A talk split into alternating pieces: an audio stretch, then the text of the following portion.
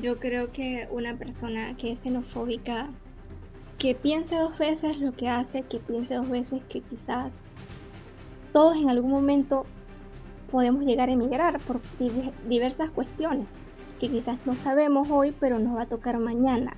Entonces, que entienda que todas las personas que emigran no emigran porque quieren, sino por diferentes situaciones y que todos somos seres humanos. Todos tenemos sentimientos y que a veces pues no es justo que se discrimine, que se señale cuando lo único que se quiere es un mejor futuro. Bienvenidos a Sin Escalas, el podcast sin acentos ni fronteras, un espacio para debatir temas de gran interés con invitados internacionales, donde resaltamos las diferentes perspectivas entre culturas y desciframos lo que nos conecta como seres humanos. Quédate con nosotros y prepárate para ver la realidad desde otros ojos.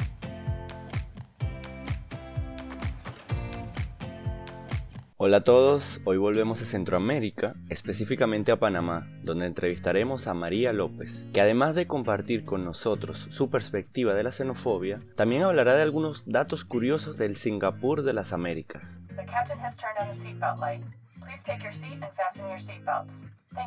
Hola María, muchísimas gracias por acompañarnos en este episodio de Sin Escalas. ¿Cómo estás? Muy bien, Anthony. Agradecida por la invitación. Cuéntanos un poco de ti. ¿Quién es María López? Bueno, mi nombre es María Rosa López Silvera. Soy panameña, eh, ingeniera industrial administrativa, estudiante de maestría y de un técnico en folclore. Y además soy una de las creadoras de la página Conciencia Latinoamérica Joven, en donde buscamos resaltar las cosas buenas de América Latina. ¿En qué parte de Panamá vives? Bueno, yo vivo en Los Santos, específicamente en Las Tablas. Cuando se habla de Panamá, solemos asociarlo con un país extremadamente comercial, un paraíso fiscal, además de su gran canal que conecta el Océano Pacífico con el Atlántico. ¿Qué más nos puedes decir de Panamá y del panameño? Bueno, mira, yo creo que hablar de Panamá debemos hablar de su gente. Yo creo que la gente es noble, es fiestera, es trabajadora, busca hacer las cosas bien cada día para que el país crezca. Panamá es diversidad, es el pan caliente por las mañanas, es el marcado en punto de cruz, es la corta de arroz, los diablicos, la pollera, el baile congo, la mola, las chaquiras. Panamá, Panamá es cultura, ¿Y qué mejorarías de Panamá?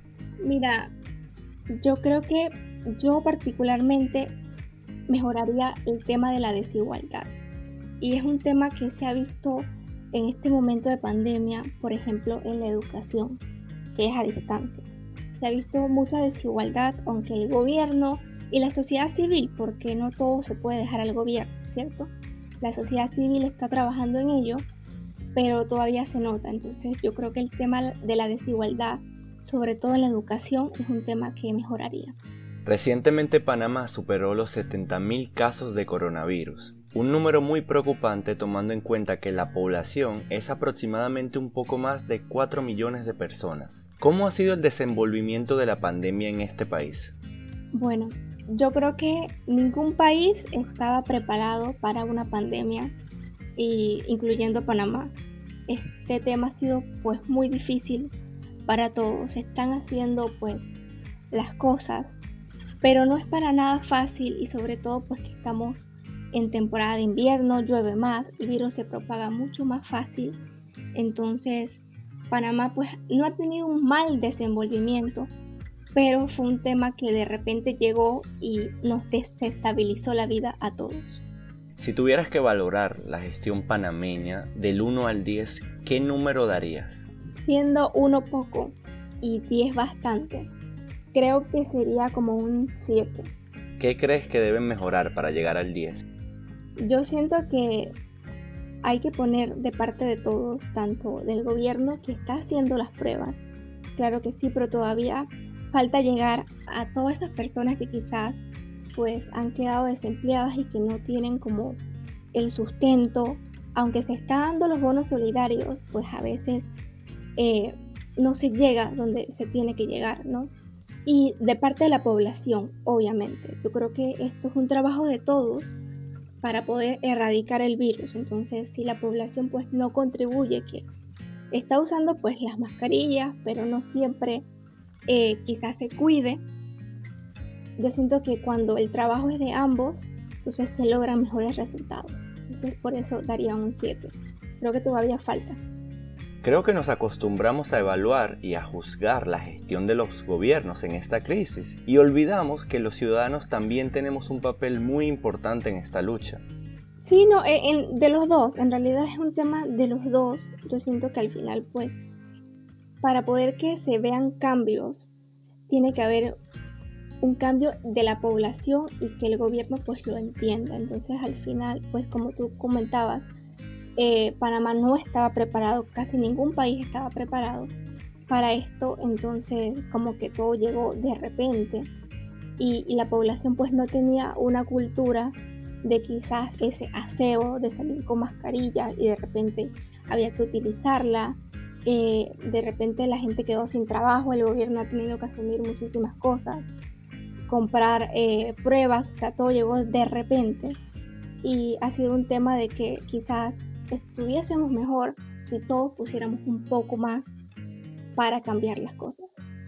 María, Panamá es el país con mayor crecimiento en América Latina en los últimos 25 años. Incluso también se conoce como el Singapur latinoamericano, liderando este crecimiento económico en la región con un 5.9%. Desde tu perspectiva, ¿has percibido este crecimiento y de qué manera?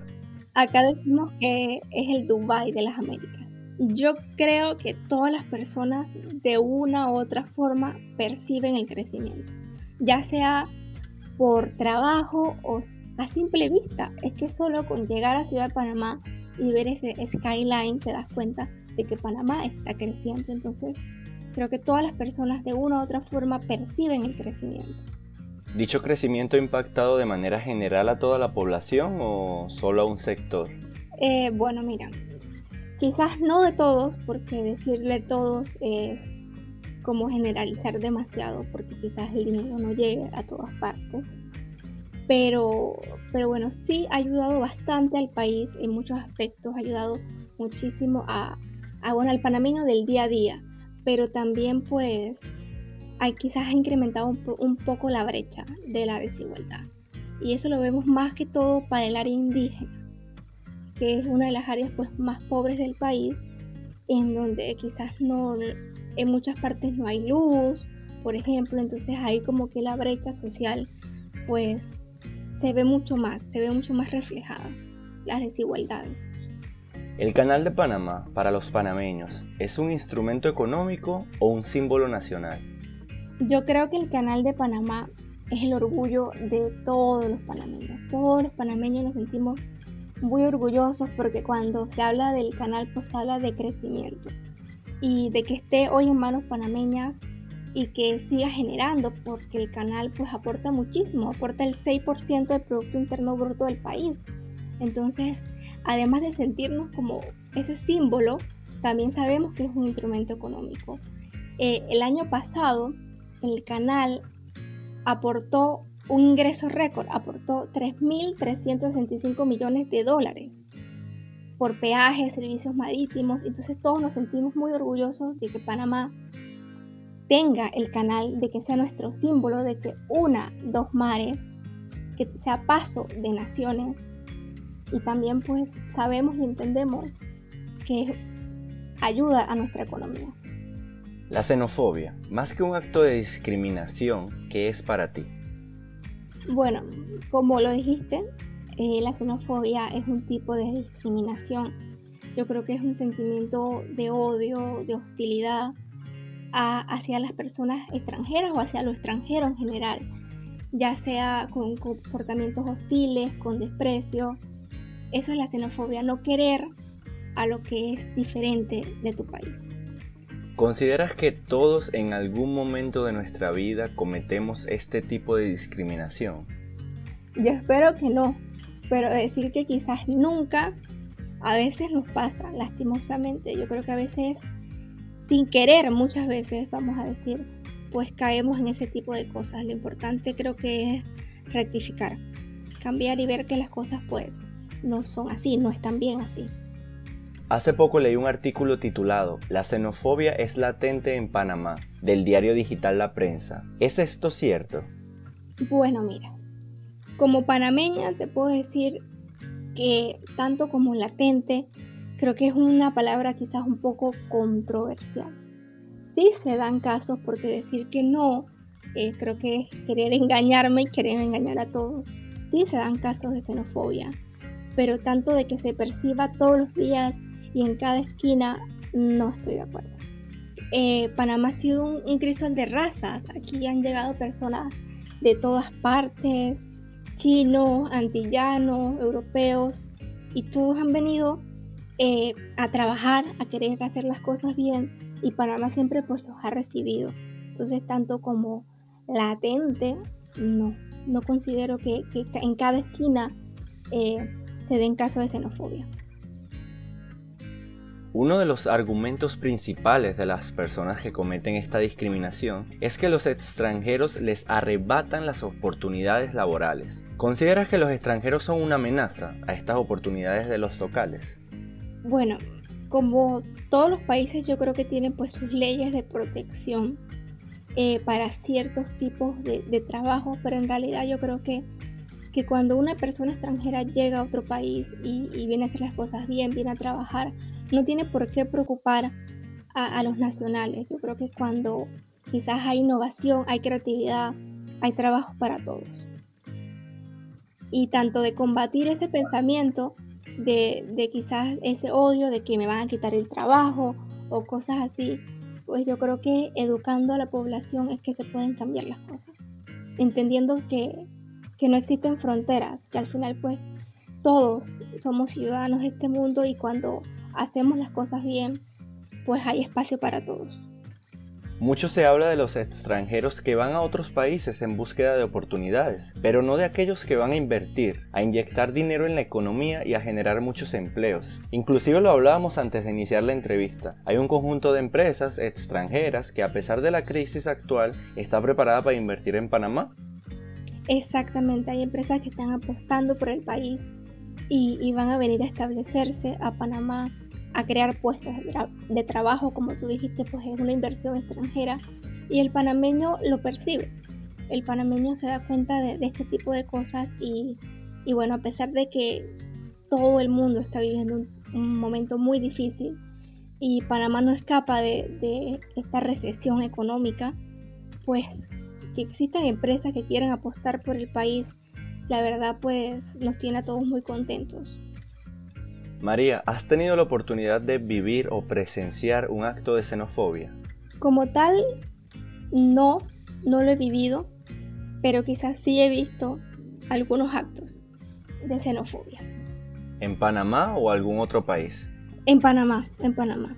yo particularmente no lo he vivido, como te contaba, pero sí, sí he visto ciertos casos lamentables, la verdad, lamentables.